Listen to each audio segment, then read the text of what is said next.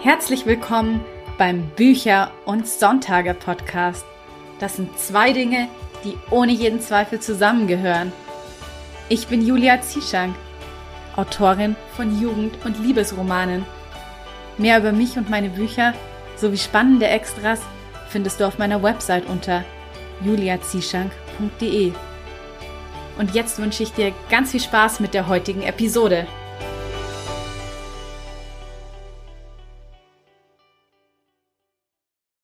Schön, dass du auch heute wieder eingeschaltet hast oder falls du zum ersten Mal dabei bist, dann herzlich willkommen. In der heutigen Folge widmen wir uns einem Thema, das momentan sehr präsent ist und gefühlt auch in aller Munde. Und zwar geht es um künstliche Intelligenz und der Frage, ob sie Fluch oder Segen für die Kreativbranche ist. Und dazu habe ich mir heute EF von Heinwald in den Podcast eingeladen. Wir beide erörtern die Potenziale und Möglichkeiten der Nutzung von KIs, aber eben auch die Risiken und auch moralischen Bedenken. Denn es gibt da durchaus auch rechtliche Bedenken und das Thema Diebstahl ist natürlich auch sehr präsent. Ähm, ja, aber was genau es damit auf sich hat und wie man KIs vielleicht trotzdem als kreativer nutzen kann, darum geht es eben in der heutigen Folge. Und weil sie sowieso schon so lang geworden ist, halte ich mich diesmal in der Einleitung kurz und wünsche dir jetzt ganz viel Spaß beim Anhören. Hallo Enrico, herzlich willkommen bei Bücher und Sonntage. Hallo Julia, schön, dass ich da sein darf. Und heute haben wir auch so eine kleine Premiere im Podcast, weil ich zum ersten Mal nicht nur Fragen stellen werde, sondern auch ein bisschen ähm, einen Startpunkt vertreten werde. Also wir wollen heute ein konstruktives Gespräch führen zum Thema künstliche Intelligenz und ob es eben Fluch oder Segen für die Kreativbranche ist. Ja, spannendes Thema mit tausend Meinungen. genau. Und du hast mir im Vorgespräch ja schon gesagt, dass du ähm, erklären kannst, wie eine KI eigentlich funktioniert und wie der Algorithmus programmiert ist. Also vielleicht fangen wir einfach mal direkt damit an. Mit was willst du denn? Willst du wissen, wie sie, wie sie arbeitet? Also, oder willst du wissen, wie sie gemacht wird? Äh, dann fangen wir erstmal damit an, wie sie gemacht wird. Okay. Ähm, da hast du tatsächlich den, den äh, Punkt angesprochen, wo so ein bisschen der Hund begraben liegt. Ähm, also erstmal grundsätzlich eine KI ähm, ist eigentlich ein ganz geringer Programmcode. Also kurz äh, zu meiner äh, Background. Also ähm, ich bin selber Grafiker mh, hm, und Autor und ähm, in meiner Familie ist jemand, der programmiert, hochdotiert, auch für Militär und Konzerne und so. Und der hat mir halt erklärt, äh, weil ich selber kein Programmierer bin, wie ähm, eine KI gemacht wird. Und witzigerweise war, da haben wir das besprochen, bevor quasi mit Midjourney und so, so der Stein so richtig ins Rollen kam, ähm, weil wir halt über andere KIs gesprochen hatten, weil ich ja auch schreibe und so über Science Fiction. Genau, und zwar ist der Programmcode sehr gering eigentlich. Ähm, ähm, es geht darum, dass du der KI ein Ziel vorgibst. Und, ähm, und dann muss sie dieses Ziel erreichen. Und für die KI, die geht immer den Weg des geringsten Widerstandes. Und für die bedeutet es zum Beispiel, ähm, ich soll zu einem anderen Punkt gehen, dass sie einfach ein Pixel daneben geht und wieder eins zurück. Eins daneben, eins zurück. Ja, dann haben wir aber ein Zwei-Punkt-Bild und kein, kein Bild oder irgendein Weg oder ein 0-1er-Weg sozusagen, wo wir was draus machen können. Das heißt, ich muss der KI Probleme in den Weg legen. Das macht man zum Beispiel ganz einfach im Punktesystem. Ähm, lass mich ein Beispiel nennen. Äh, die KI bekommt zehn Punkte, wenn sie einen Punkt betritt, auf dem sie noch nicht war. Und das Ziel ist, dass sie so viel möglich Punkte hat. Das heißt, sie wird dieses Vor-Zurückspiel nicht mehr machen. Ähm, du willst ja aber, dass sie irgendwo ankommt und nicht im Nirvana verschwindet. Also musst du sagen, äh, wenn du dich aber einem Zielpunkt annäherst, dann äh, bekommst du zwar äh, Strafpunkte, aber immer noch ein paar Pluspunkte, sodass sie dann irgendwann auch mal denselben Weg wieder gehen muss, um dann irgendwann zu diesem Punkt zu kommen, zu dem ich will. So ganz einfach runtergebrochen. Und damit wird der Programmcode immer größer. So. Und da eine KI selber nicht kreativ sein kann, weil sie immer von dem Input lebt, der ihr gegeben wird, ähm, muss man sie trainieren. Und eine KI wird menschenähnlicher oder erscheint uns menschenähnlicher und kreativer und besser und intelligenter, ähm, je länger sie trainiert wird. Das heißt, eine KI selber ist eigentlich relativ flott programmiert, hat er mir erzählt. Das Training dauert aber Jahre, Jahrzehnte, weil, das, weil man halt immer wieder Input geben muss, sozusagen. Genau. Und ähm, ja, und bei diesem Training, ähm, da kann man äh, eine Menge Schindluder treiben, sozusagen. Genau. Also erstmal äh, funktionieren KIs so im, im, im Grunde. Also sie werden trainiert, nicht programmiert. Ah, okay, ja, das ist spannend. Also es macht aber auch Sinn, genau, weil sie lernt ja auch selber. Nee, also sie lernt halt selber tatsächlich ähm, lernen nicht wirklich, sondern sie wird halt trainiert. Also wenn du sie benutzt als User äh, und dafür, wenn du vielleicht so Geld bezahlst, äh, machst du eigentlich einen Dienst an dem Programmierer. Weil dadurch, dass du die KI benutzt, zum Bilder zu erstellen, Texte, Lösungen, Games, whatever, wird ja ganz oft benutzt, ähm, oder Filter, auch bei, bei Insta und TikTok und so, damit das richtig aufliegt. Ne? Durch das Benutzen gibst du wieder diesen Weg, neue Hürden und dadurch äh, macht die, hat die KI trainiert noch, obwohl du sie quasi benutzt. Ne? Also sie, sie lernt nicht wirklich, sondern sie bekommt einfach nur neue Trainingseinheiten. Also ja, das ist halt schwierig zu sagen. Biologisch lernen wir ja auch durch Training sozusagen, aber ähm, Genau, aber man kann es sich als Mensch nur schwer vorstellen, dass das quasi nicht Lernen an sich ist, kreatives Lernen, sondern halt dieses, dieses ähm, Training halt, genau. Hm. Ja, das wusste ich auf jeden Fall auch nicht. Ähm, es war halt schon mal sehr gut, dass man so ein bisschen den Background hat, wie das überhaupt funktioniert mit dem, mit dem Training eben. Ähm, ja, du wolltest noch zu dem, der zweiten Hälfte von der Frage eingehen. Wie sie, wie sie arbeitet. Genau, wie sie arbeitet. Genau, ja, wie sie arbeitet. Also manche, ähm, äh, also die, die KI quasi hat ihr Training, um dann ihr Ziel zu erreichen. Und ähm, bei zum Beispiel Bild ähm, oder Text-KIs, weil darum soll es ja vor allen Dingen gehen, wenn wir kreativ aus Autoren und, und Bild-Content äh, heute sprechen wollen. Ähm, dann nimmt sie quasi aus diesem riesigen Pool an Trainingsalgorithmen, die passiert sind, nimmt sie halt Segmente raus und setzt sie gemäß deinen, dem Input, den du ihm gibst, an, zusammen. Das kann halt bei ähm, Text sozusagen durch was du an Text eingibst, dann nimmt sie halt da Schlagworte und so und versucht halt zu verstehen, was du von ihr willst. Was du sehr, also bei Recherche vor allen Dingen, wenn es um, um, um Korrektheit geht, so sehr abstrusen Sachen führen kann. gestern erst wieder mitbekommen. Äh, und bei Bildern sozusagen äh, wählt es einen, eine bestimmte Art von, von, von Licht, von Perspektive, von Objekten, aber auch von stilistischen Elementen, wie zum Beispiel Gesichtsform. Ähm, deswegen sind zum Beispiel derzeitige KI-Gesichter alle unserem derzeitigen Schönheitsideal entsprechend und nicht, äh, also nein, ich habe eigentlich noch kein Bild gesehen, was wirklich kreativ anders war. Also selbst Außerirdische haben halt unsere Schönheitsideal sozusagen und setzt es dann, setzt es dann zusammen. Manche haben irgendwie gemutmaßt, dass diese KIs dann Google anwerfen und Google durchcrawlen, um dann was zusammenzustellen. Das passiert halt nicht. Das passiert alles auf dem äh, Training, was vorher passiert ist und was auch die ganze Zeit natürlich durch Inputs und durch äh, weiteres Training seitens der Entwickler passiert. Und das Problematische ist aber, glaube ich, dass wie dieser Input passiert, also gerade bei ähm, Bildern eben wie bei wie es Midjourney oder Dolly halt verwenden, oder?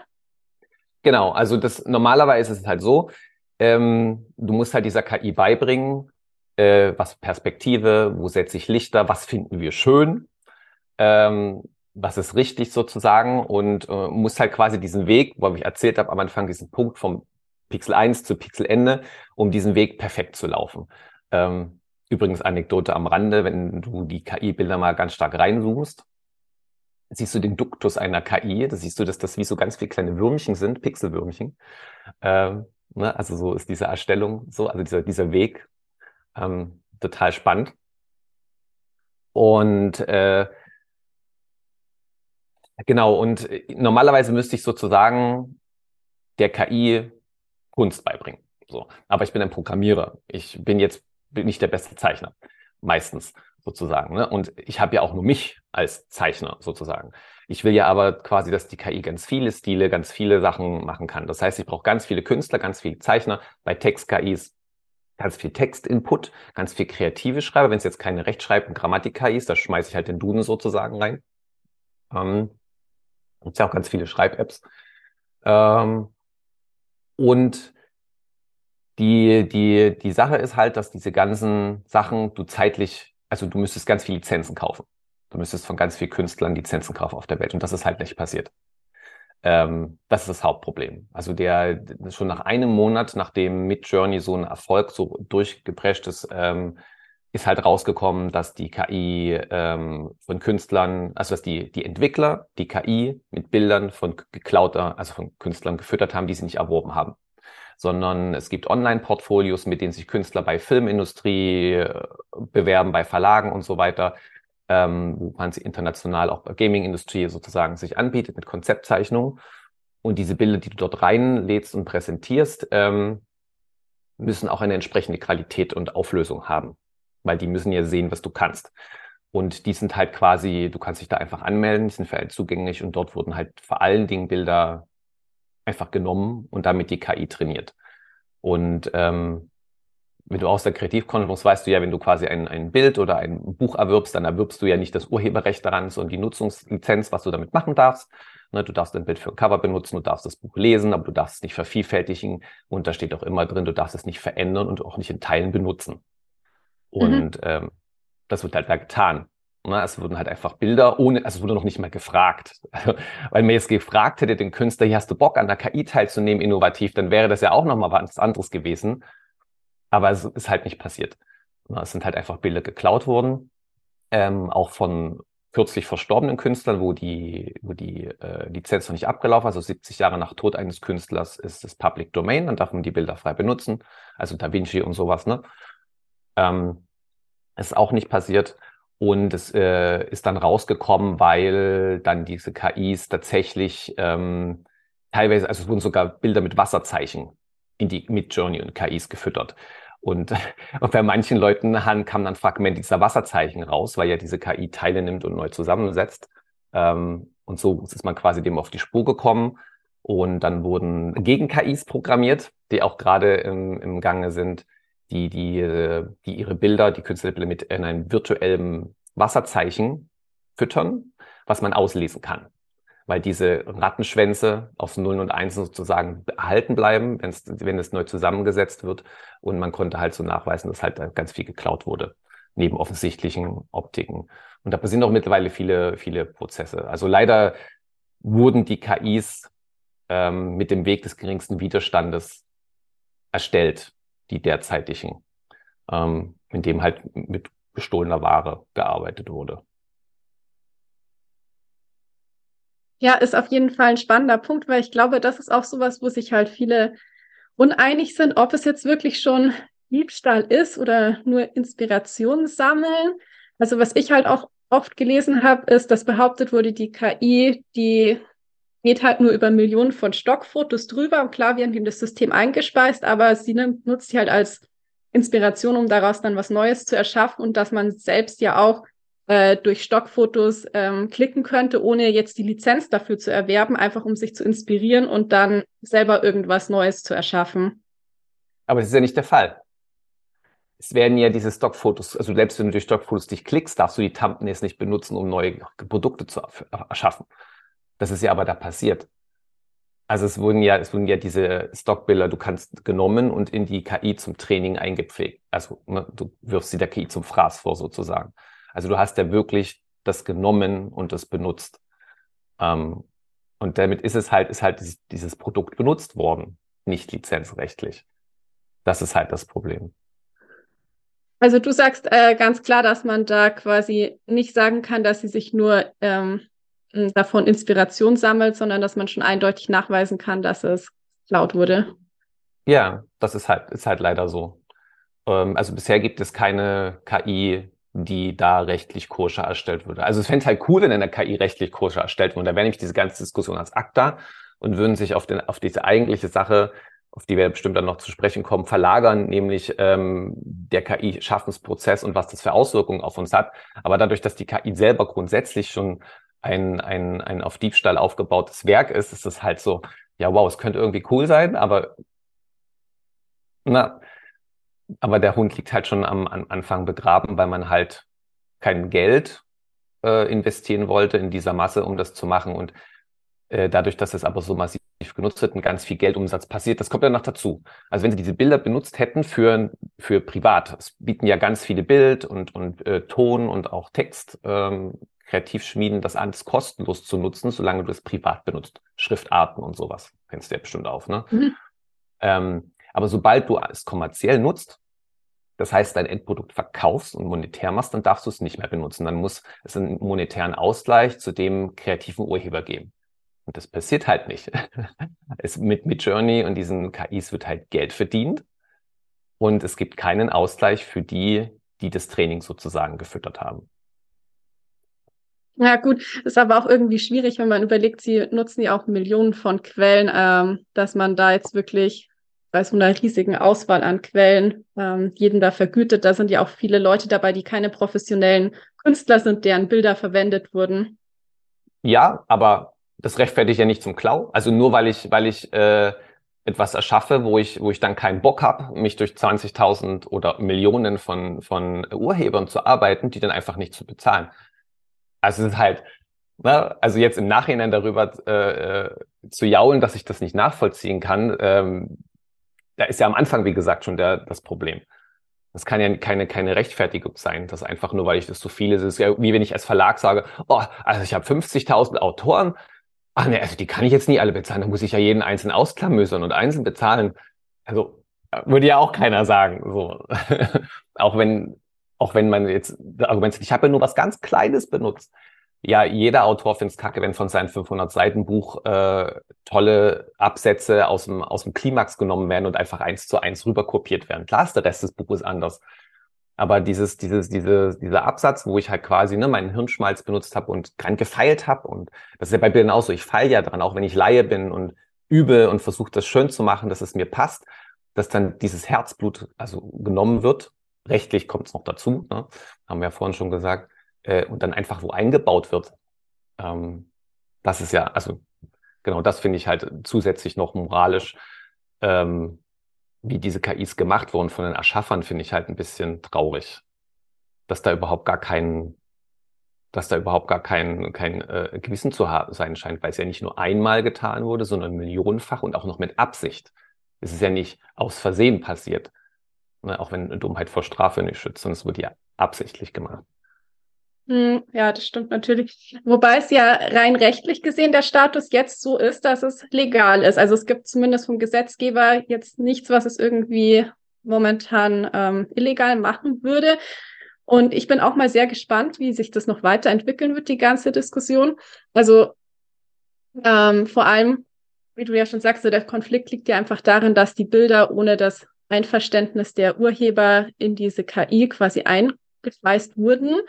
Ähm, was mir noch so gekommen ist, ist, dass es halt die Google-Bildersuche im Prinzip ja auch nicht so viel anders macht. Sie listet ja auch sämtliche Bilder in ihrer Datenbank auf, ohne dass dafür irgendwelche Genehmigungen der Urheber eingeholt wurden. Und ich weiß, dass es damals auch diese Diskussion gab. Es wurde dann aber letztlich entschieden, dass es rechtlich legal ist, dass die Bilder eben auf diesen Google-Servern gespeichert werden. Genau, solange sie sozusagen nicht kommerziell benutzt werden. Also ich darf ja zum Beispiel ein Cover nicht einfach ein Bild googeln und es in mein Cover einbauen. Solange ja. ich das nur google, passiert ja nichts. Und das ist aber, wie gesagt, da. Also die Endprodukte, darauf gibt es ja auch die Diskussion ähm, von KIs. Ähm, rechtlich, also, da ich kreativ bin, muss ich halt, ich muss mich öfter damit auseinandersetzen. Du bist rechtlich aber in einem Plagiat, wenn du ähm, 30 Prozent des Originals verwurstet hast. Ähm, das heißt, wenn du mehr, also wenn du 31 Prozent nah an einer, an deiner Inspiration bist, dann bist du rechtlich ein äh, Plagiat, ein Dieb sozusagen und kannst belangt werden. Und das treibt in unserer Gesellschaft ganz lustige Stilblüten, zum Beispiel bei Kleidung. Also das ist halt auch Leute, die in der Modestindustrie arbeiten, hoch äh, dotiert in großen Modefirmen, die man auch so kennt. Und es ist halt so, dass die schicken halt ihre Praktikanten los oder, oder und ihre Angestellten schicken die in Modehäuser, gucken, lassen sich die Kleidung angucken und ähm, abfotografieren heimlich. Das passiert ständig überall und dann wird das nachgemacht. Das machen auch die großen teuren Marken so. Aber die ändern die Knöpfe und die Taschen. Und damit sind sie mehr als drei, sind sie halt entfernt. Ausreichend mhm. entfernt. Und dann ist halt so, also jetzt würden halt wir leicht sagen, das ist aber Inspiration, aber, aber eigentlich bin ich ja da hingegangen, habe das wirklich nachgemacht und habe halt nur gerade so viel geändert, so dass ich halt nicht belangt werden kann. Und es passiert halt ständig die ganze Zeit. Das, dadurch kommen halt auch die in den billigen Modehäusern die Kleidung, die so aussieht, so ein bisschen wie Gucci oder sowas, ne, weil das halt die ganze Zeit passiert. Genau, und dadurch sind halt natürlich die Produkte von den KIs rechtlich, was das anbelangt, safe, weil natürlich viel, viel mehr benutzt andere von anderen. Also wird halt von so viel Sachen zusammengesetzt, ähm, dass du auf jeden Fall diese 30 Prozent nicht erreichst. Also das Endprodukt selber ähm, ist rechtlich safe und es wird halt immer noch mit Klagen ähm, weltweit geprüft, inwiefern das Werkzeug ähm, denn rechtlich ist, wie gesagt, wegen der, wegen der Urheberschaft. Aber das Endprodukt selber ist natürlich, ist natürlich äh, rechtlich okay. Ja, ja, das ist alles äh, nicht so einfach, so nicht so schwarz und weiß, wie man es vielleicht gerne hätte. Ähm, ich glaube, das kennt man ja auch von sich selber, wie man äh, auch für seine eigenen äh, Werke Ideen findet und sucht. Im Prinzip ist es ja schon so, dass alles, was man auch selber erschafft, in gewisser Weise so ein Remix ist aus vorherigen Ideen, was alles irgendwie schon mal da war. Ja. und man wirft es halt nur durch seinen ganz eigenen individuellen Filter quasi in einen neuen, in einen Mixer zusammen und erschafft dann daraus was Neues. Aber man erfindet ja auch selber das Rad nicht neu. Und so ein bisschen habe ich das auch immer bei den KIs eigentlich gesehen, dass äh, sie quasi auch einen, einen Remix machen aus dem, was schon da war. Aber natürlich, wie sie das ähm, machen mit den Werkzeugen, das sehe ich jetzt, nachdem du es erklärt hast, natürlich auch ein bisschen kritischer. Genau, also dieser, dieser Remix natürlich, ne, das ist halt so wie, wie ähm, sagen wir es mal so, nicht so wie kreative Branche läuft, sondern so wie Produktkreativität kreative Branche läuft. Ne? Also ähm, wenn ich ein, ein Künstler bin, der rein kreativ ist und sich auch diesen Input entzieht. Das versuche ich zum Beispiel beim Schreiben, damit ich halt wirklich ganz in meinem Kopf bin, sozusagen, auch wenn man natürlich von seinem Leben geprägt ist. Ähm, dann, dann äh, könnte man sagen, okay, da versucht, da, versucht man mehr was Eigenes zu machen. Aber wenn ich in ein Produkt gehe, ähm, was sich verkaufen soll, was unterhalten soll, Verpackungsdesign, Plakate, Bücher, Werbetexte, dann geht es ja zwar um um einen freshen, um einen freshen Input, aber es geht ja nicht darum, was völlig krass anderes, Neues äh, zu entwickeln, sondern ein Produkt zu erschaffen, ähm, was unterhält, was sich verkauft. Und dann äh, geht es auch nicht darum, das Rad neu zu erfinden, sondern das, was Leute mögen, neu zusammenzusetzen und, und oder vielleicht, was man nicht mag, so, so zu, zu verändern, dass man es dann mag, so eine Bett, hier Anti-Helden und so. Ähm, genau, also das, deshalb bringt ja sozusagen diese, diese Produktkreativbranche auch mit sich, in der ich auch arbeite. Genau. Ja, mir ist auch in der Vorbereitung zu unserem Gespräch die ganze Zeit lustigerweise, weil es ja auch viel eben um Diebstahl und Klauen geht, das Buch eingefallen, Steal Like an Artist. Ich weiß nicht, ob du von dem schon mal was gehört nee, hast. Nee, erzähl mal. Ähm, erzähl mal. Das ist von äh, Cleon Austin und er sagt halt auf die Frage, woher nimmst du deine Inspiration, würde die ehrliche Antwort von jedem Künstler lauten, ich klaue.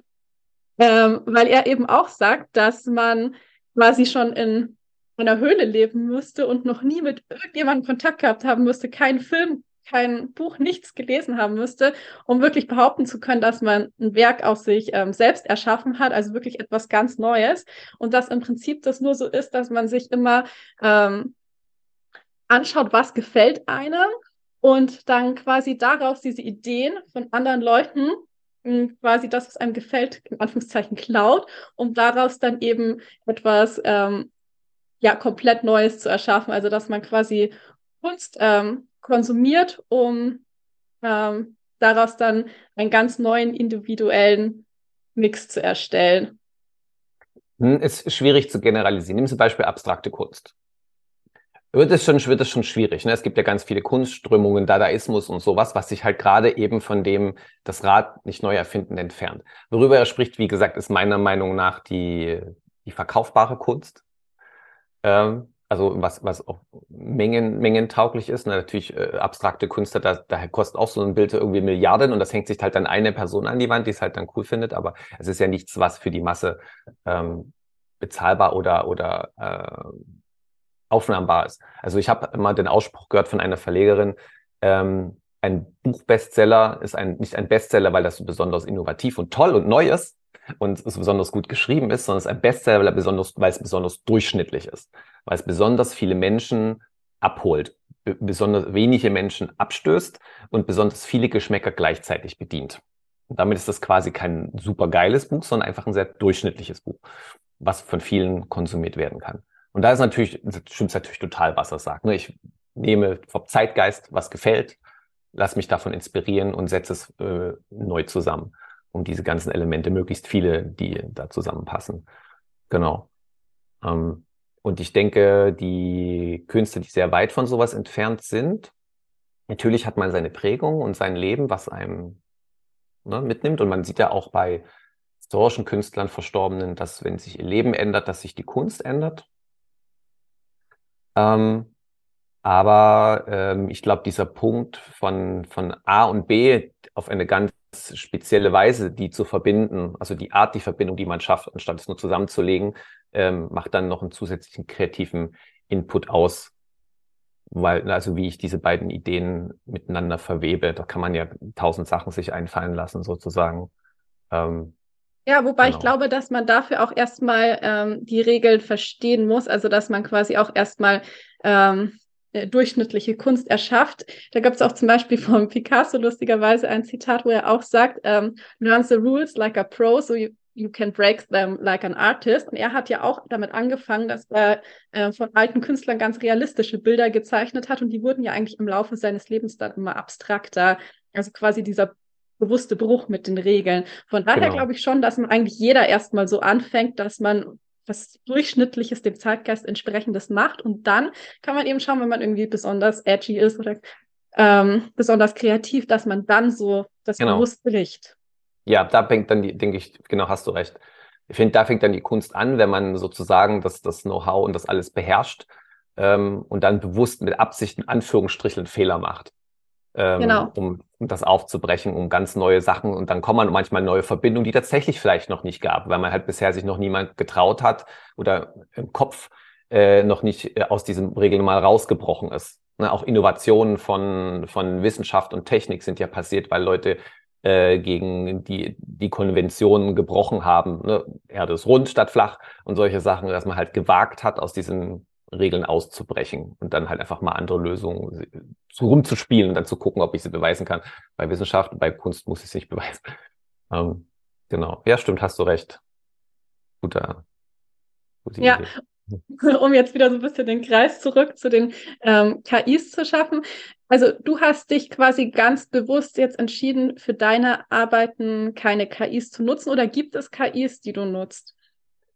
Also die Sache, das kam, ich hab, bin ja als erstes damals auf Midjourney gestoßen und äh, mein Partner macht Magazine und ich bin ja quasi macher Cover und Buchsatz und sowas und ich dachte erst so, what, das geil. Ne? Also wie wahrscheinlich jeder, als es gesehen hat, so ist das nicht super, wie cool, ich muss keine, ich muss nicht mehr Shutterstock und, und Adobe Stock durchwühlen nach Fotos. Ähm, sondern ich kann sagen, ich will das und das und dann kann ich das Stockfoto nehmen und also ich bin nie da ausgegangen, dass so eine so eine KI mir ein fertiges Cover macht. Das passiert leider leider auch und es sind tausend Fehler drauf, weil die KI natürlich auch Fehler macht und die Perspektive ist eine Großkatastrophe. Manchmal, das das sieht der Laie nicht so, aber ich, ich natürlich dadurch, dass ich ja quasi die alten Sachen lernen, gelernt habe, ähm, sehe es halt. Ähm, aber das war gar nicht meine Intention. Ich dachte mir so geil, ich kann meine Stockfotos nehmen, machen selber und und muss nicht ewig rum recherchieren. So. Und ähm, ja, bin dann, hab dann erstmal rumprobiert, bin natürlich auch schnell an die, eben an diese Perspektivengrenzen gestoßen und dass diese Bilder ähm, mit den Unschärfen und Schärfen leider nicht besonders verwendbar sind, ähm, was Freistellen, neu kombinieren betrifft und ähm, auch denen ihre, ne, ich will einfach einen anderen Winkel und das kommt ewig nicht und so weiter und so weiter. Das ist halt jetzt nicht besonders ideal, aber das würde die Zeit wahrscheinlich und die Reife der KI dann irgendwann schaffen. wird ja weiterentwickelt. Ähm, aber ich bin halt dann ziemlich schnell durch meine Künstlerbubble eben genau auf dieses Problem gestoßen. Und da ich selber schon bestohlen wurde, mehrfach ähm, mit meinen Foto-Artworks, die Amerikaner waren sie ganz geil und haben sie halt dann äh, für Produkte oder, oder eigene Portfolios benutzt, ähm, weiß ich halt, wie sich das anfühlt, wenn was, wo man sein Herzblut reingesteckt hat, sozusagen einfach ungefragt verwürstet wird. Und ähm, jetzt wurden auch zum Beispiel äh, meine E-Books wurden jetzt sind ganz oft geklaut ähm, in, in einem Ausmaß, was also ich habe mehr finanziellen Schaden durch E-Book-Klau erfahren als Autor, als ich jemals in meiner gesamten Autorentätigkeit verdient habe.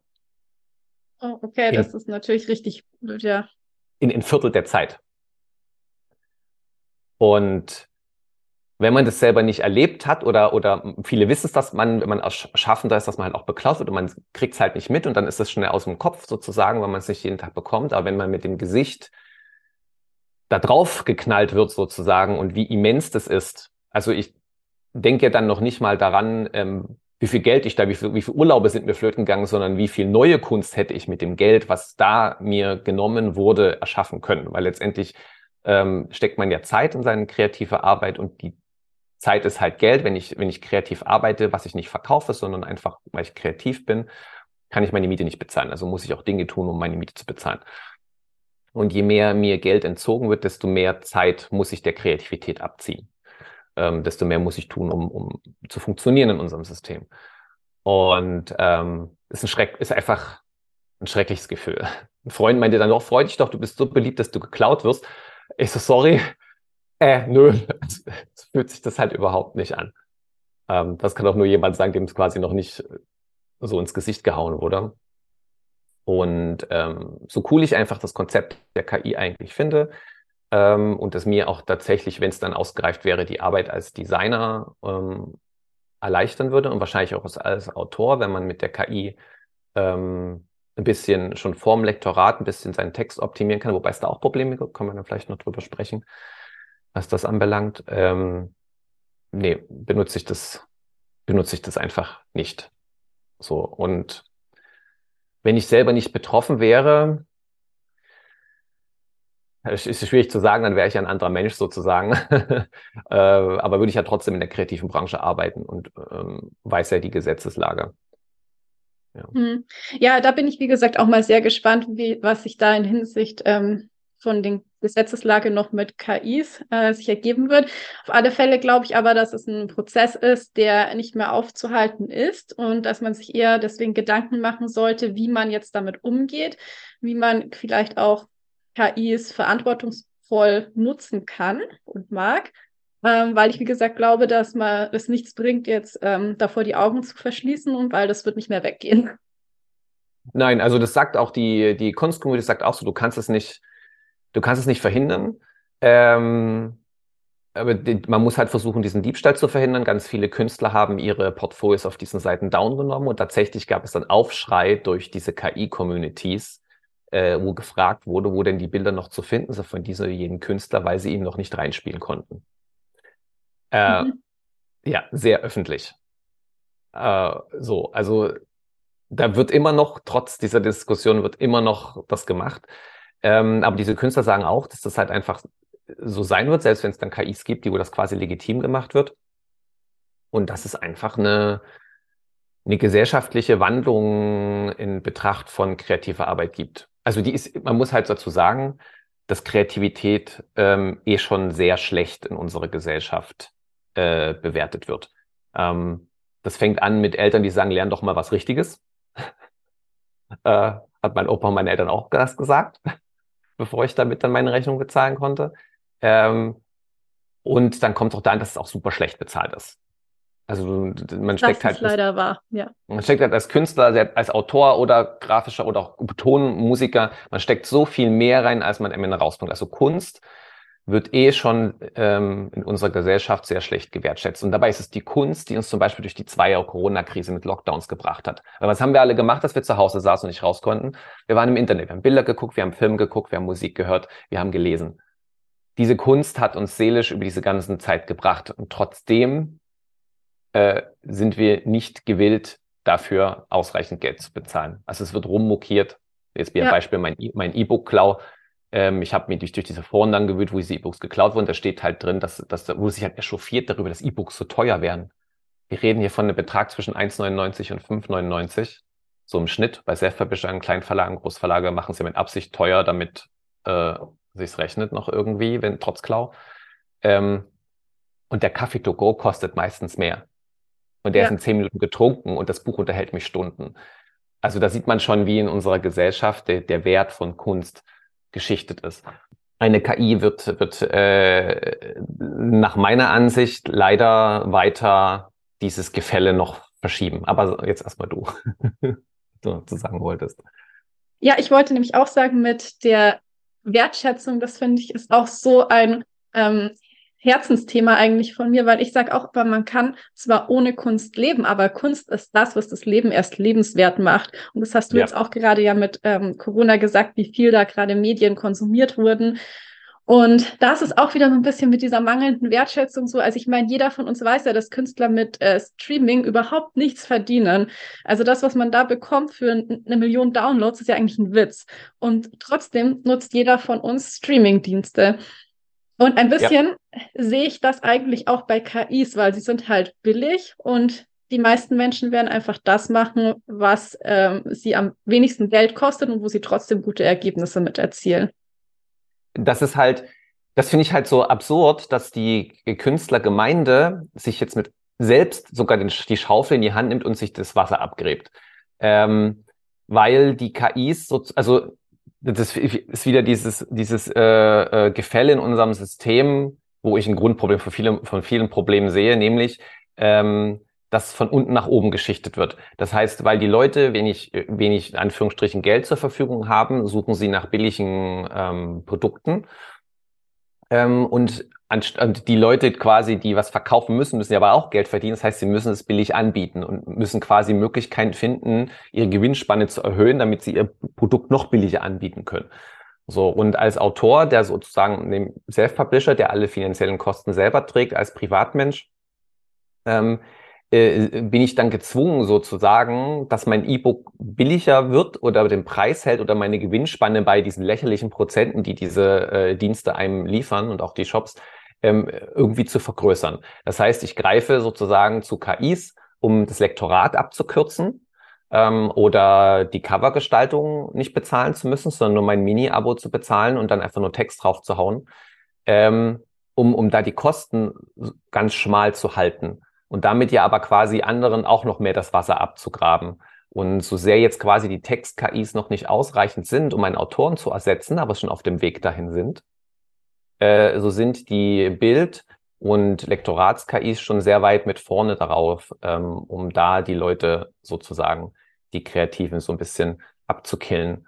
Und das finde ich halt dann so traurig, dass anstatt jetzt endlich mal ein Umdenken passiert, dass der, der Leser es gibt ja genug Leser, die das wertschätzen. Ne? Ich will jetzt gar nicht generalisieren, aber es ist ja trotzdem ein Hauptproblem, dass die, die, die vielen Leser sagen, ich will das Geld nicht für, nicht so viel Geld für Bücher und für Kunst und für Bilder ausgeben, ähm, dass nicht da eine, eine Wertschätzung passiert. Ne? Da kann ich halt einfach keine 300 Bücher auf meinem Sub haben, äh, sondern halt nur 100. Und, und, und ne, und kann halt nicht äh, Bücher wie Wegwerfware behandeln. Ich äh, kaufe blind und wenn es noch 30 Seiten mir nicht gefällt, dann egal, sondern ich muss halt länger überlegen, ob ich das kaufe oder nicht. Anstatt dass da quasi eine Wertschätzung mehr passiert, dass ich mehr Geld in die Hand nehme dafür, ähm, wird der Künstlerschaffende dazu gezwungen, immer billiger und schneller zu arbeiten. Ähm, und das ist so ein bisschen Phänomen, finde ich, unseren letzten, letztes Jahrhunderts, ne, durch den Turbokapitalismus, ähm, das ist ja auch bei Kleidung so, bei Nahrungsmitteln so, bei, bei jeglichen Dienstleistungen, Möbeln so, dass dieser, dieser Turbo immer mehr gemacht wird und habe erst letztens erfahren, dass sogar unsere Lebensmitteldiscounter vor dem absoluten Bankrott stehen. Weil diese Maschinerie, äh, selbst diese Riesenkonzerne, wo es um Nahrungsmittel geht, um unsere Grundversorgung, ähm, kurz vor dem Kollaps sind finanziell durch dieses immer weiter runter, runterdrücken. Ja klar, da wird ja subventioniert, was das Zeug hält. Das kann ja nicht sein. Also ne, es kann ja nicht sein, dass ich, ähm, dass ich Lebensmittelpreise, die jetzt schon super teuer sind und die sind schon gedrückt, äh, subventionieren muss, damit sich der Autonomalverbrauch am reichen Westen, das muss man noch dazu sagen, ähm, damit wir uns die Nahrungsmittel noch leisten können.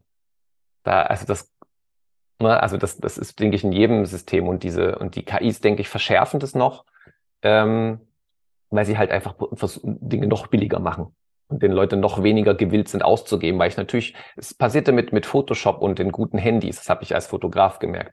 Auf einmal hat jeder ein gutes Handy gehabt, das sind super gute Camps, die sind wirklich gut. Ich, ich schwöre, also es ist echt krass, was die mittlerweile können.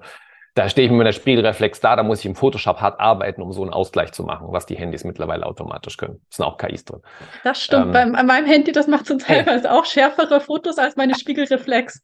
Ich würde ja in unserem Japan-Urlaub, ich habe nach einem Tag meine schwere Spiegelreflex beiseite gelegt und noch das Handy von meinem Schatz genommen, weil das halt einfach viel bessere Bilder in einfacher, leichterer Zeit gemacht hat. Ja. Ähm, und, und die reichen ja für die Masse. Also für, wenn ich jetzt hohe Kunst machen will, dann vielleicht nicht, aber wenn ich Produktbilder machen will oder ne, die ganzen Videos und sowas, das ist, kann mittlerweile das Handy super. Ne? Und dadurch ist aber ganz stark, also ich mache keine Fotos mehr, weil innerhalb von zwei Jahren der Markt zusammengebrochen ist für mich ähm, weil die Leute sagen, ähm, können wir mein Handy auch machen. Also ja, die sind nicht ganz so perfekt wie deine, weil ich nicht so viel von Perspektive verstehe. Aber für mich reicht's doch. Für die Hochzeit reicht's doch. Für Event XY reicht's doch. Für den Werbeflyer reicht's doch. Ja? Und ähm, da ist quasi schon, ist ja schon ein Downgrade passiert und ähm, Seiten des Konsumenten. Und wenn mhm. die KI, die viele kennen die KI noch nicht so, aber es ist auf dem Vormarsch von einem Konsumenten her. Und wenn irgendwann im Konsumentengeist angekommen ist, dass doch der Autor oder der Grafiker vom Cover, dass da 75 Prozent KI sind, der kann ja doch nie so viel Geld dafür verlangen. Das senkt halt wieder den Preis, ne, wo sie bereit sind für auszugeben. Und dann bin ich als Autor und Künstler im Zugzwang, noch etwas Billigeres als die KI zu finden. Mhm. Ja, ich habe tatsächlich auch mir sehr viel Gedanken gemacht über diese Frage, ob durch eine KI bereits sich die ähm, Art verändert, wie Kunst geschaffen und von der Gesellschaft wahrgenommen wird, wenn man quasi mit einem Klick erzeugen kann, wofür man vielleicht früher monatelang arbeiten musste. Also ob dadurch eben dieser wahrgenommene Wert auch ähm, sinkt. Ja, und jetzt kommt dann doch dazu, durch die Erschaffung, dass wir eigentlich sozusagen ein, ich habe es äh, gegenüber von Mira, mit der ich ja vorgeschwatzte, Internetkolonialismus genannt, äh, in dem einfach äh, da Dinge genommen wurden, Leute ausgebeutet wurden, um etwas Billiges zu erschaffen, damit andere, die nicht betroffen sind, davon nutzen können. Ne, es ist wie wenn ich von Afrika Lebens äh, Rohstoffe ausbeute. Ja, ich baue was anderes draus. Und ja, ich habe den, hab den quasi abartig wenig vom Wert gegeben dafür. Aber uns geht's halt gut und ich krieg's ja nicht mit. Ne? Mhm. Und so passiert es quasi auch bei dieser, bei der ganzen illegalen Bau-KI-Geschichte. Ne? Also wäre das alles bezahlt worden. Jetzt, mhm. Mich würde jetzt nur noch mal ganz explizit so deine Meinung auch interessieren, weil du ja gerade selber mit ähm, Sci-Fi in dieser ähm, Bubble auch bist und Cover machst. Ähm, ob man da nicht sagen könnte, gerade dafür wären KIs eigentlich schon ziemlich toll, weil was man so an Stockfotos sieht, da gibt es ja logischerweise nicht wirklich was an Sci-Fi. Das muss ja alles irgendwie erstmal ausgedacht oder erfunden werden. Da ist ja nicht, nicht schon was Reales vorhanden. Und ob man da nicht sagen könnte, ja, da wäre eine KI eigentlich schon ziemlich cool, um was noch nie Dagewesenes zu erschaffen für ein Sci-Fi-Cover. Also sie kann das ja nicht. Ne? Eine KI, habe ich dir am Anfang erklärt, kann ja. ja nicht kreativ sein. Sie kann nur was nehmen, was zusammengesetzt ist. Und, äh, und das, was sie nimmt, sind ja menschliche Werke, die sie zusammensetzt. Also, es, sie, also was nie da gewesen ist, wird's halt nicht sozusagen. Ne? Das, das, das steht dem schon sozusagen im Weg. Aber was, wo ich noch nicht dran gedacht habe oder wo vielleicht ganz viel noch nicht dran gedacht haben. Ähm, und die, die Problematik ist halt, ähm, will ich denn die ganze, also ich habe halt an mich den Anspruch, das sieht jeder anders, dass ich halt nicht einfach, äh, also dass ich halt einfach was nehme, was mir dahin geworfen wird und zusammenbaue sozusagen. Also ich, äh, dass mir jetzt sozusagen eine neue innovative Idee von der KI zusammengeschustert wird, die ich dann verarbeite, ähm, ist mir persönlich als äh, Schriftsteller zu wenig. Ähm, weil ich dann, also, weil das ist ja nicht meins. Das ist ja nicht meine Vision, die ich da, die ich da umgesetzt habe. Ähm, aber ich kann mir schon vorstellen, wenn ich ein, äh, äh, ein Autor in einem Publikumsverlag bin, und das jetzt jemanden zu unterstellen, aber ich muss ein gewisses Kontingent bringen, um, weil ich ja davon lebe und so und einen gewissen Output haben, ähm, dass es dann schon, denke ich, eine Möglichkeit wäre, sozusagen, okay, ich muss jetzt, ich brauche jetzt eine Lösung für mein Sci-Fi-Problem XY und ich lasse es mir von der KI generieren, statt das selber langwierig mir zu, zu, zu, zu überlegen. Ähm, ja, also es ist aber nur mein, mein Anspruch sozusagen und ähm, ja, und ich will halt auch nicht, dass, also ne, dass das diesen Effekt haben beim Leser, dass der Leser dann sagt, das heißt, also, also klar kann es nicht wissen, aber ne, wenn er dann sagt, hast doch KI, hast du ja was die KI benutzt, äh, kann ich halt sagen, nee, habe ich halt nicht und das auch ehrlich sagen, sondern ich habe halt selber versucht, ähm, eine Lösung für für Sci-Fi-Problem XY heraus zu generieren. Mhm. Und es ist auch nicht immer logisch, was die also KIs machen. Ich habe jetzt gestern hat ein, äh, ein, ein Autor für Recherchezwecke hier den Chat-GP benutzt. Und da kam halt, also es war sehr wohl formuliert, aber äh, es war großartiger Blödsinn. Es hat halt, hat nichts, das hat natürlich überhaupt nicht geschafft. Und dann nochmal nach sich selbst gesucht. Ähm, und da hat sich die KI jemanden ausgedacht, äh, anstatt quasi die Recherche zu betreiben und wirklich ihn zu benennen, sozusagen, als er ist Doktor für ein, für ein Wissenschaftsgebiet gewesen.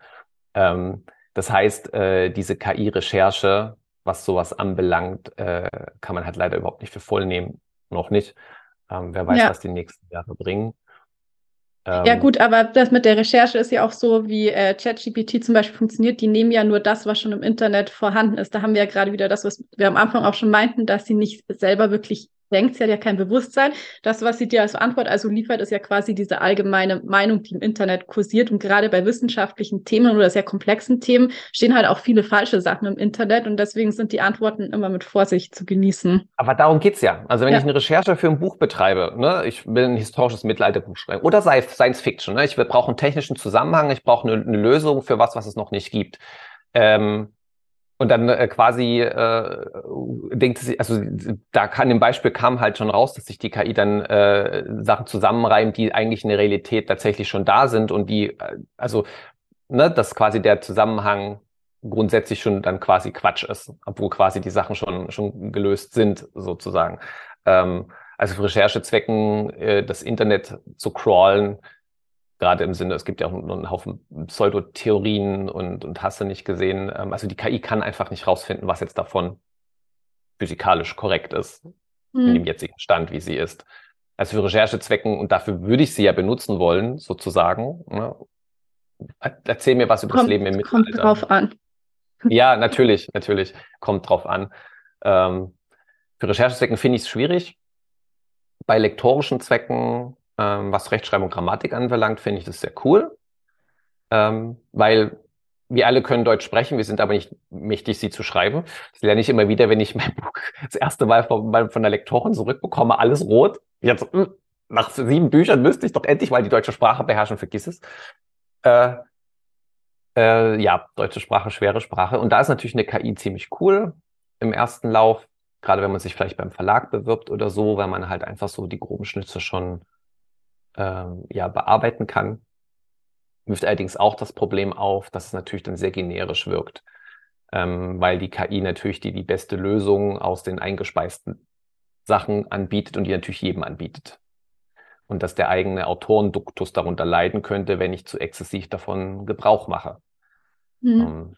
Ähm, wir hatten nämlich jetzt zum Beispiel, äh, habe ich eine Autorin kennengelernt, die hatte das gemacht und dann kam das Lektorat, das menschliche Lektorat, und sie hatte ihre Anmerkung, was sie ändern soll. So, so weit, so gut. Und sie hat die, An sie hat die Umsetzung nicht verstanden. Weil ja vorher die KI ihr das abgenommen hat, alles. Ah, okay. Und ja, also anstatt quasi vorher ähm, sich mit eine Show Don't Tell, sagt man ja immer bei Büchern auseinanderzusetzen, hat sie das KI, die KI ersetzen lassen, verbessern, optimieren lassen.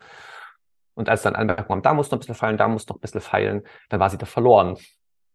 Weil ja quasi, ne, und das ist halt so ein bisschen, da muss man halt dann bei dem eigenen Einsatz als Kreativschaffender muss man halt einfach gucken, wie weit man geht.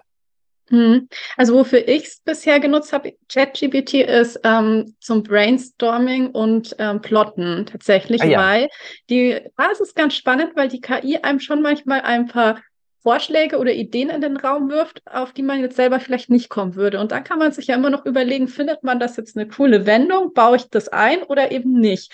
Aber gerade für solche Sachen, ähm, finde ich, kann man es wirklich mal ausprobieren. Und wie fühlst du dich damit? Dass du, wenn du, wenn du quasi so einen Plot-Twist, der dir nicht eingefallen ist, der sondern jemand anderem eingefallen ist, wenn du den in dein Buch schreibst, wie fühlst du dich dann mit deinem Endprodukt? Na, ich sehe das ein bisschen so, wie wenn ich auch mit Autorenfreunden Ideen rumspiele und die mir sagen würden, ja, mach doch jetzt mal, ähm, das wäre doch auch eine coole Wendung oder spiel doch mal das aus. Und ich dann einfach sage, ja, ja, stimmt, das ist cool. Oder, oder äh, resoniert halt nicht mit mir, dann mache ich das natürlich auch nicht. Und ein bisschen so hatte ich das jetzt eigentlich auch mit der KI gesehen. Also das äh, ist natürlich immer noch meine äh, individuelle dann Entscheidung und Ja. ob ich das jetzt gut finde oder nicht. Also alle Ideen finde ich natürlich nicht gut, aber manchmal ist dann doch was dabei. Also wie gesagt, das hatte ich auch schon im Gespräch mit Freunden, wo ich mir denke, ja, das ist eine gute Idee. Warum eigentlich nicht? Es ist immer, ich finde es immer spannend, wie andere Autoren arbeiten. Ich würde nämlich zum Beispiel niemals einen Autoren fragen oder Freunde fragen, wie ich, äh, dass ich da Plotprobleme habe und mir Lösungen einholen. Nie. Ich sperre mich, rede immer mit niemandem drüber und sperre mich immer total dagegen, weil ich halt ähm, selber irgendeine Lösung finden will, sozusagen. total Ja, spannend. liegt wahrscheinlich daran, weil ich habe auch schon mit einer ähm, Freundin zusammen ein Buch geschrieben und seitdem bin ich da sowieso ein bisschen offener für so Ja, cool. Ideen und wir zusammen was entwickeln, genau. Ja, ich finde das, also ich finde es immer cool, wie jeder andere, andere plotten ja zum Beispiel gar nicht. Da denke ich immer jedes Mal so, oh mein Gott, wie kannst du es schaffen, einfach dich hinzusetzen und du schreibst halt einfach dieses Buch durch. Ohne Plot, ohne nichts, ohne Schreibblockade. Ich denke mir so, ich wünschte, ich könnte das. Habe ich tatsächlich bei meinen ersten Büchern, das war ich. Also ich habe mir das? Plotten, ich habe mir das Plotten über die Jahre eher antrainiert, weil ich gemerkt habe, es hat auch Vorteile, weil man sich dann nicht in irgendeine Sackgasse reinschreibt. Aber meine Ja. allerersten Bücher, die sind alle so entstanden als ähm, Discovery Writer. Ja, ja, genau. Nee, ich plotte seit, seit Anfang an eben, damit ich halt weiß, wie ich von A nach B komme, sozusagen. Mhm. Deswegen, äh, genau, also so einfach losschreiben und da, dann nicht eine Sackgasse oder Längen entstehen zu lassen oder sowas. Ähm, also manche können das ja wirklich schon, also dass sie sich nicht in eine Sackgasse schreiben oder sich dann irgendwie wieder rausholen können. Ähm, mal mehr, mal weniger gut. Also zum Beispiel in, äh, gibt es sogar tatsächlich in Herr der Ringe äh, Momente, wo man merkt, dass, dass er sich in eine Sackgasse geschrieben hat und jetzt den, den overpowered äh, Button drücken musste, um sich die Protagonisten aus der schrecklich verfahrenen Situation wieder rauszukriegen. Ähm, genau, aber manche können das ja so. Ich habe da mal auf der Messe eine Self-Publishing kennt, die konnte das. Und ich denke mir so, wow. so spannend, wie andere das machen. Ja, stimmt. Okay, wenn es natürlich so siehst, ja, dann ist das natürlich mit der KI, um wieder zurückzukehren, ein cooler, ein cooler äh, Input, um ähm, da Lösungen zu brainstormen oder Twists im Plot. Ja, und weil ja das Thema auch so ein bisschen war, wie man KIs in der Kreativbranche nutzen kann, wollte ich noch zwei andere mit reinwerfen. Und so zum einen, was ich ganz spannend finde, ist, dass ähm, bei Google Playbooks es jetzt auch möglich ist, seine eigenen Bücher schon als ähm, Hörbuch mit einer KI erstellen zu lassen. Also die haben ähm, einen AI-Narrator, also eine ähm, KI-Stimme. Und ich habe mir die Stimmen auch angehört. Ähm, also natürlich sind sie nicht wie eine menschliche Stimme, wobei ich fand, die englischen Stimmen waren besser als die deutschen. Also die englischen Stimmen, die waren schon teilweise richtig gut, wo ich mir auch dachte, ja, da könnte ich mir vielleicht auch mal ein Buch anhören. Gerade für Sachbücher, glaube ich, ist es auch super, ähm, weil man da ja nicht so in die Emotionen reingehen muss. Also was auch so ein Punkt ist, ähm, eine künstliche Stimme, die kann niemals einen realen Sprecher ersetzen, einfach weil die den Text auch verstehen, den sie einsprechen und dadurch, man braucht ja auch ein gewisses schauspielerisches Talent. Also das steht, glaube Ja, ich, ja. ganz außer Frage. Ich denke eher, dass es, man das so sehen muss als eine ähm, Ergänzung für Bücher, die es sowieso nie als Hörbuch gegeben hätte. Also wenn man sich einen Hörbuchsprecher leisten kann, dann wird man das sowieso immer machen, einfach weil das ein ganz anderes Ergebnis ist. Aber für Bücher, die es sonst nie als Hörbuch geben würde, also vielleicht gerade ein Sachbuch und man einfach Leute damit erreichen möchte, die auditiv konsumieren, ist es, glaube ich, eine sehr interessante Sache, sich das mal näher anzuschauen. Äh, vor allem auch, weil das natürlich viel, viel günstiger ist und man kann dadurch auch ähm, Preise ansetzen, die dann für dieses ähm, Hörbuch eher in einem E-Book-Bereich liegen. Also ist ja ganz klar, man kann ja da nicht so teuer den Preis ansetzen wie bei einem realen Sprecher, sollte man, glaube ich, auch gar nicht, ähm, sondern eher in diesem E-Book-Preis dann bleiben.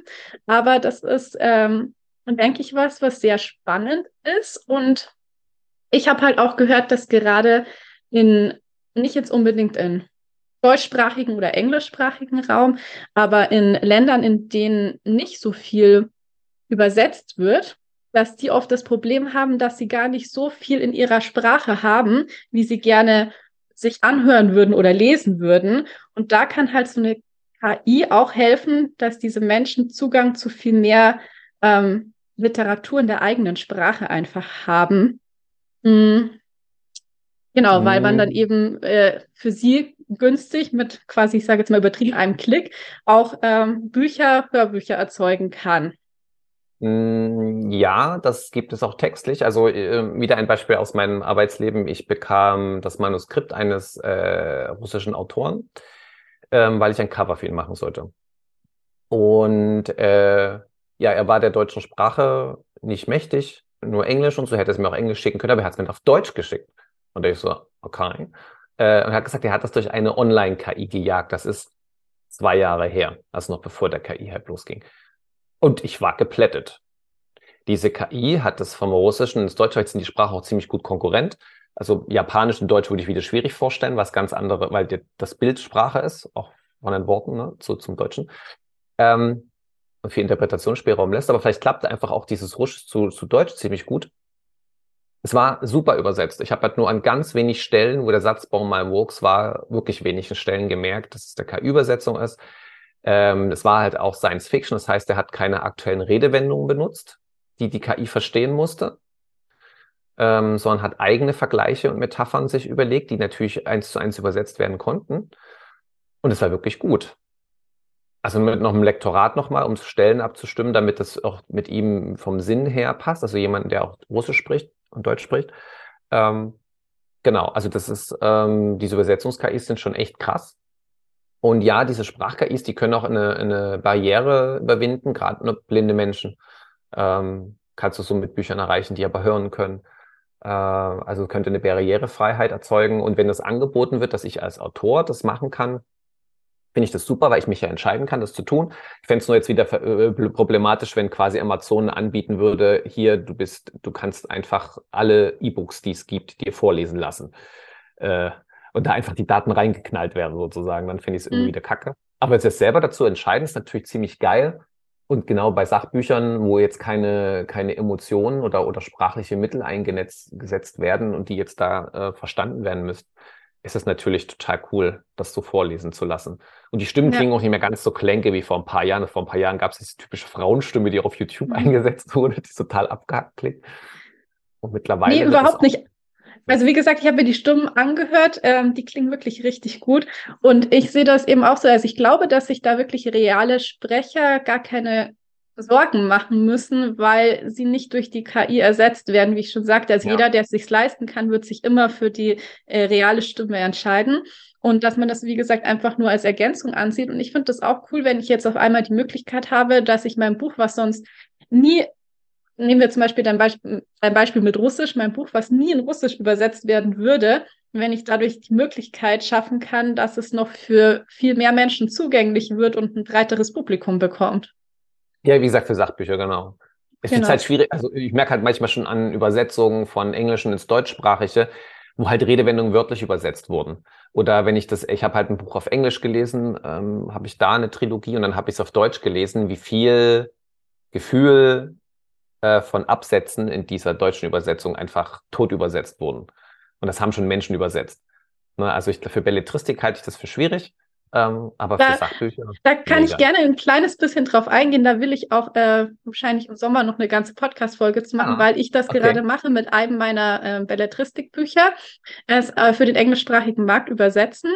Und ich kann es mal ganz kurz zusammenfassen. Wir haben es zuerst mit ähm, DeepL übersetzt und da ist es genau wie du sagst das Problem, dass gewisse Redewendungen natürlich eins zu eins übersetzt werden, dass äh, ähm, gewisse auch irgendwelche Wortneuschöpfungen oder Wortspiele vor allen Dingen auch, also ich arbeite auch sehr gerne mit Wortspielen, dass die dann einfach keinen Sinn mehr ergeben. Und aus dem Grund hatten wir dann auch ähm, im nächsten Schritt, da waren noch ein paar andere Überarbeitungsschritte, die ich dann selber gemacht habe mit der Übersetzung, weil der Vorteil auch war, ich äh, kann relativ gut Englisch sprechen. Ähm, und auf jeden Fall, nachdem ich das dann noch selber bearbeitet habe, äh, habe ich mir auch eine englischsprachige Lektorin gesucht. Also das ist sehr, sehr wichtig. Das ist, wie ja. du gerade schon meintest, das ist nicht wie bei einem Sachbuch. Ohne Lektorat geht's nicht. Und ja. da möchte ich halt auch noch mal so den Punkt ähm, sagen, dass man sich, glaube ich, keine so Sorgen machen muss, dass jetzt die eigene Arbeit irgendwie dadurch ähm, durch eine KI redundant wird. Also gerade eine Lektorin braucht man immer noch. Aber ich denke auch für so eine ähm, Übersetzerin ist eigentlich sowas wie DeepL ein super erster Schritt, weil eine Übersetzung, die dauert ja Monate. Wenn ich aber diese erste Rohübersetzung viel schneller habe, dann kann ich ja als Übersetzerin viel mehr Zeit darauf verwenden, dass ich diesen Ton des Autors treffe, das, was ja eigentlich immer diesen, ein Buch ausmacht, der gewisse Erzählton, den ein jeder Autor hat. Und dann kann ich auch mir viel, dann habe ich viel mehr Zeit, mir Gedanken zu machen, wie ich jetzt irgendwelche ähm, Wortspiele rüberbringe in die übersetzte Sprache. Ja. Das heißt, ich glaube eigentlich, dass man das ähm, gerade in dem Bereich wirklich als Arbeitserleichterung sehen kann, um dann eben ähm, ein besseres Endprodukt zu schaffen, weil ich viel mehr Zeit habe, mich auf die Dinge zu konzentrieren, die eigentlich wirklich wichtig wären. Ja, da gebe ich dir, gebe ich dir total recht. Ähm, du bist ja, ja, merke ich auch schon total äh, ja, aware, du weißt ja quasi, wo du hin willst am Ende und dass du dann noch investieren musst. Ähm, Problem sehe ich dann wirklich nur bei ähm, Autoren, die sagen, dass das dann ja reicht. Ja, ich bin damit okay, wenn es nicht perfekt ist. Klatsche es da durch und veröffentliche sie das sozusagen. Ne? Das wäre, ähm, also das wird es immer geben. Es ist halt auch sehr schade, dass natürlich dann auch gerade für Self-Publisher, die jetzt geschafft haben, qualitativ äh, mit Verlagen, mit großen Verlagen auch mitzuhalten. Also große Verlage sind mittlerweile Self-Publisher auch als Konkurrenz weil es geschafft wurde, dass man einfach bei der Qualität teilweise den Verlag übertrifft, eben im Lektorat und auch im Cover, ne, weil man halt selber da investiert und so. Mhm. Mm. Und die Verführung ist jetzt halt sehr groß, ähm, zu sagen, ähm, ich muss es ja nicht perfekt machen, ich kann ja, kann ja mich mit, mit, mit der KI-Übersetzung oder dem KI-Whatever ähm, zufrieden geben. Ne, also ich finde, ja, das ist total die Erleichterung, hast du total recht. Aber sich dann diesen letzten Schritt zu sparen, und das Lektorat ist meiner Meinung nach der teuerste Posten an einem Buch. das habe ich das immer mitbekommen als Self-Publisher, einfach vom Monetären. Mhm. Und äh, auch vom Zeitaufwand dann mit einem externen Dienstleister, sich das dann, also hat mir nämlich eine Autorin letzte Woche oder so äh, geschrieben, dass sie jetzt das Lekt Lektorat sich sparen kann, weil sie halt äh, eine Lektor-KI benutzt. Ähm, das halte ich halt dann für fatal, sich da selber ins äh, Knie zu schießen. Ähm, zu sagen, dass das reicht. Die Endinstanz Mensch, die nochmal das checkt, ähm, die kann man, glaube ich, da nicht vernachlässigen bei Text. KIs auf jeden Fall. Bei Bildern ist es wieder ein bisschen anders. Ähm, dadurch, dass E-Books, ähm, also man sagt, ein neues Buch hat eine Halbwertszeit von einem Jahr, haben mir Verlage gesagt von auf den Buchmessen. Und nach einem Jahr sind sie nicht mehr gewillt, da zu investieren. Das, die Denke ändert sich jetzt bei vielen Kleinverlagen und Self-Publishern, vor allen Dingen, weil da nicht so viel Kapital da ist, dass sie halt nicht bereit sind, nach einem Jahr ein Buch aufzugeben.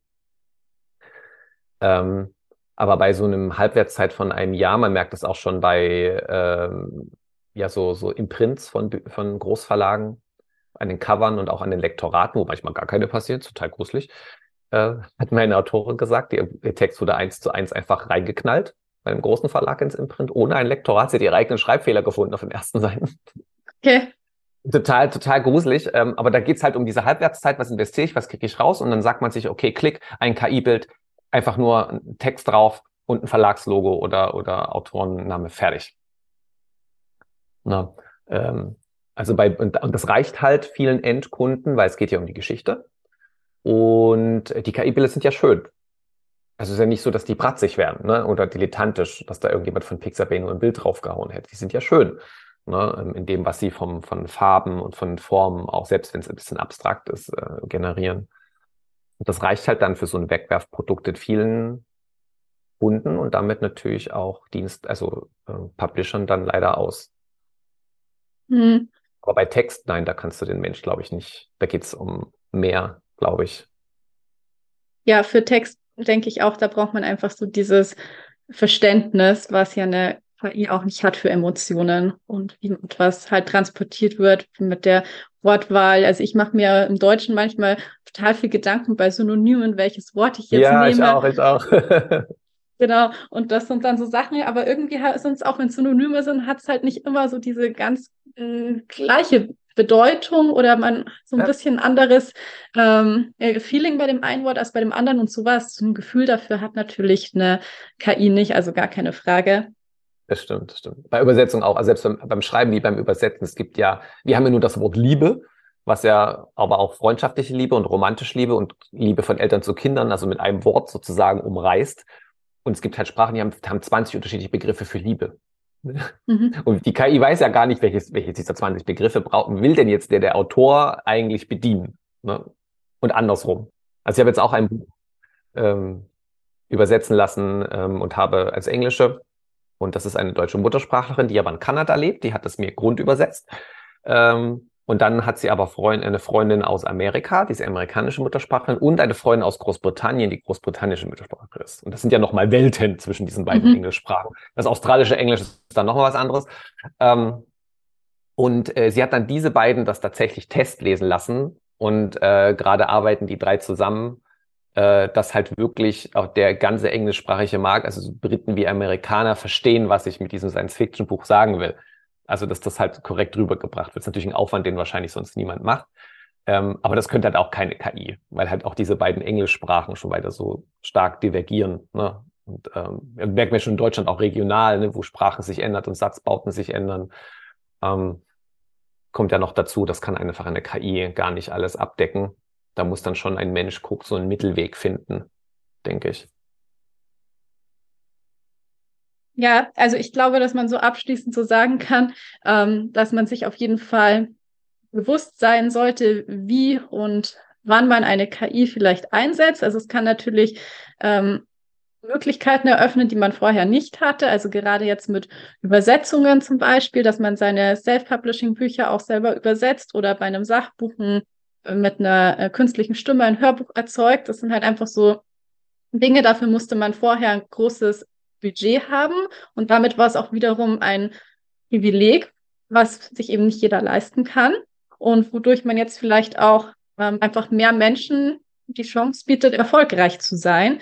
Aber man muss sich eben auch, wie gesagt, der anderen Seite bewusst sein, was wir am Anfang hatten, wie eigentlich eine KI funktioniert, wie sie arbeitet und ähm, ja, was davon ich mit meinem eigenen Gewissen vielleicht auch vereinbaren kann, was ich eben nutze und was nicht. Ja, und was ist natürlich auch, was ich dann auf lange Sicht damit ja umsetzen möchte. Weil ich glaube, also die Hauptproblem äh, ist ja nicht die KI, nicht das Werkzeug. Das ist ja wie beim Darknet. Nur weil es das Darknet gibt, heißt nicht, dass das Darknet schlecht ist. Es gibt ganz vielen Menschen in, in Diktaturen die Möglichkeit zu einem freien Meinungsaustausch. Äh, ähm, aber für was es noch benutzt wird. Ne? Darknet im Falle von Kriminalität, die verschleiert ist. Und bei den KIs natürlich zu diesem, diesem Preisdumping, ähm, zu dem Weglassen der Endkontrolle durch einen, durch einen Menschen. Ähm, und dass man sich halt quasi mit Mittelklasse zufrieden gibt, was halt erschwinglich ist und dann sozusagen seinem eigenen kreativen Schöpfen ein Downgrade gibt. Mhm. Auf, auf lange Sicht auch äh, in, unserem, in unserer Betrachtungsweise. Und das muss man halt auch sehen, wenn ich halt wie so KIs wie Midjourney benutze, um mein Coverbild zu erstellen, ähm, dass ich halt schon dann damit auch säge sozusagen an der Betrachtungsweise eines des der Gesellschaft gegenüber von künstlerisch Schaffenden. Dem, dem, das muss ich halt einfach mir gewahr sein. Aber letztendlich wird es halt so sein, wie gesagt, wie in anderen Sachen. Solange es mich nicht betrifft, wie bei Kleidungskauf, ähm, habe ich das nach einem Tag vergessen und tu's. Mhm. Und erst wenn es mich betrifft, wie mir jetzt passiert ist mit meinen Bildern und meinen Texten, ähm, dann geht bei mir dann erst die Alarmglocke an. Aber ich glaube, das ist halt einfach die menschliche Natur. Am Ende ist nicht die KI das Problem, sondern einfach wieder der Mensch. Ja, genau, und wie man es nutzt. Also ich glaube auch, ja, äh, man kann es äh, als Chance sehen, es kann Möglichkeiten eröffnen, es kann aber natürlich auch ähm, das, die, die Wertschätzung für Kunst ähm, noch mehr weiter herabsetzen. Also ich glaube, es ist sehr gut mit dem Thema. Es ist äh, von, was wir auch gewählt haben für die Podcast-Folge, ist Fluch und Segen zugleich. Ja, und ich finde, man sollte auch selber sich das wert sein. Also auch wenn ich nicht die, die, das Geld habe für, ein, für, ein, äh, für dieses oder jenes, äh, kann ich ja dann versuchen, zu drauf zu sparen, wenn es nicht gerade total schlimm ist und dass ich bin mir das wert. Ich muss jetzt nicht das ein, den einfachsten, den billigsten Weg nehmen. Ähm, ich habe schon einige KI-Cover gesehen. Die waren leider, also es war halt einfach nur ein schönes Bild, was toll war von der KI, waren einfach nur Text drauf geklatscht, sozusagen, dass man es halt gesehen hat. Und ich denke, von Autoren, die toll schreiben, auch die ich mag textlich. Und ich denke mal, das, das kann sich der Autor schon wert sein, sich da was Schönes drauf zu machen, sozusagen. Also ja, ist halt auch ein bisschen ein Selbstbild, was man dann noch nach mhm. außen bringt. Ja, das ist definitiv auch, ähm, was mir sehr wichtig ist mit meiner, meiner Kunst, dass ich immer die bestmögliche Qualität abliefern will. Deswegen kam ja auch nach der Übersetzung noch das englische Lektorat. Ja. Das sollte aber auch jeder diesen Anspruch, finde ich, an sich selber haben, das bestmögliche Ergebnis zu liefern. Ja, also es ist auch, jetzt wenn wir mal jetzt mal von der in dem Idealismus von Humor weggehen, jetzt mal ganz marktwirtschaftlich, ich bin ja so lange selbstständig, also muss ich mich damit auch beschäftigen. Ähm, die, die Sache ist halt, wir können als kleine Künstler nicht mit den großen Konzernen mithalten, was den, den Endpreis und die Masse und das Billigtum betrifft. Und das müssen wir doch aber eigentlich auch gar nicht. Ne, also es, es zeigt sich immer mehr, dass ähm, es gibt halt Leser, die wollen billig, schnell, schnell, schnell und viel. Und es gibt Leser, die wollen qualitativ hochwertig und sind noch bereit, dafür ein bisschen mehr Geld auszugeben. Und wir werden einfach diese billig, schnell, schnell Leser, wir können einfach nicht mit Carlsen, Bastei und so, können wir nicht konkurrieren. Wir sind einfach keine Konzerne. Ähm, aber wo wir konkurrieren können, ist mit der Qualität. Und da können wir mehr leisten und können genau die Nische von Lesern bedienen, die genau das möchten und das wertschätzen. Und ähm, da ist halt unsere Chance auch zu brillieren und auf dem Markt ähm, zu bestehen. Ja, das finde ich ist jetzt ein sehr schönes Abschlusswort auch von mhm. dir. Und dann würde ich dir jetzt gerne zum Schluss noch die Frage stellen, die ich all meinen Gästen stelle. Und zwar, wie sieht denn für dich ein perfekter Sonntag aus? Oh, ein perfekter Sonntag auf jeden Fall lange schlafen dann einen, einen späten Kaffee so ab 11.30 Uhr, also ab 11 Uhr aufstehen. Bei mir langes Schlafen. 11.30 Uhr dann einen Kaffee machen und im Idealfall, jetzt scheint gerade die Sonne auf meinem Balkon, sehe ich, auf dem Balkon setzen und lesen tatsächlich. Bei mir ist es ein, zwei Stunden lesen, bevor die Sonne rumwandert. Und dann mal gucken, wohin es mich treibt. Wenn es schönes Wetter ist, gehe ich gern raus und schreibe. Ähm, und wenn es schlechtes Wetter ist, dann am, am Rechner kreativ sein und äh, minimale Arbeit sozusagen für andere tun, sondern kreativ für mich sein. Das ist eigentlich so ein idealer Sonntag. Und lecker essen. Hm. Klingt sehr ähnlich zu meinem perfekten Sonntag. ja. Kreativität, gutes Essen und lange Schlaf. ja, sehr, sehr gut zusammengefasst. ähm, wo können denn interessierte Hörerinnen und Hörer dich überall im Internet und auf Social Media finden? Genau, es gibt ja unterschiedliche äh, Seiten. Ich bin da einmal, wie gesagt, Grafiker, Coverdesigner, Buchsetzer und Illustrator. Äh, Phantasmal Image ist da der Name. Ähm, das gibt's auf Instagram, Facebook, aber auch natürlich Webseite. Ähm, und als Autor, EF von Heinwald ist der Name. Das ist auch noch zusätzlich bei Twitter. Heinwald mit AI. Genau, du wirst sie bestimmt unter die Podcast-Folge drunter setzen. Wird das so Auf jeden Fall. Die wegen der Schreibweise. Mhm. Genau, genau. Wobei ich als Autor natürlich ähm, stärker präsent bin. Als Autor zeige ich, äh, als Grafiker zeige ich halt meine Grafiken und als Autor dann halt auch natürlich den Autorenalltag und mal Leseschnipsel, so was man so ja von Autoren gerne online sieht. Auch Inspirationsreisen. Ich reise gerne und viel. Das schmeiße ich dann manchmal bei Insta rein. Genau. Ja, Enrico, ich danke dir, dass du dir so viel Zeit heute genommen hast. Und ich muss sagen, ich habe das Gespräch mit dir wirklich genossen. Also es hat mir sehr, sehr viel Spaß gemacht. Und ich habe dabei auch richtig viele neue Dinge wieder gelernt. Ja, danke. Schön, dass ich da sein durfte und dass du da ähm, ja so konstruktiv und offen bei allem bist. Das ist echt schön, sehr angenehm gewesen. Also ich weiß nicht, wie es dir geht, aber das war auf jeden Fall sehr, sehr viel Input. Ich habe definitiv einiges dazu gelernt. Ein paar Dinge waren mir nicht bewusst und das beeinflusst, dieses neue Wissen beeinflusst auf jeden Fall auch die Art, wie ich KIs in Zukunft wahrnehme und nutzen werde. Aber dennoch bin ich auch der Meinung, dass sie weiterhin großes Potenzial bieten und eben auch Möglichkeiten eröffnen, die vorher nicht da waren. Tolle, großartige Chancen und Möglichkeiten. Aber das muss auch jede und jeder letztendlich individuell für sich selbst entscheiden, wie und in welchem Umfang er oder sie KIs nutzt. Wenn dir die heutige Episode gefallen hat, dann leite sie doch gerne an jemanden weiter, den sie ebenfalls interessieren könnte oder teile sie auf deine Social Media Accounts. Wie immer am Ende die Bitte an dich, dem Podcast doch auf Spotify und Apple Podcasts zu bewerten und natürlich auch den Podcast zu abonnieren, damit du keine zukünftigen Folgen mehr verpasst. Und damit bleibt mir nur noch zu sagen, ich hoffe, du schaltest wieder ein, wenn es Zeit ist für Bücher und Sonntage. Bis zum nächsten Mal.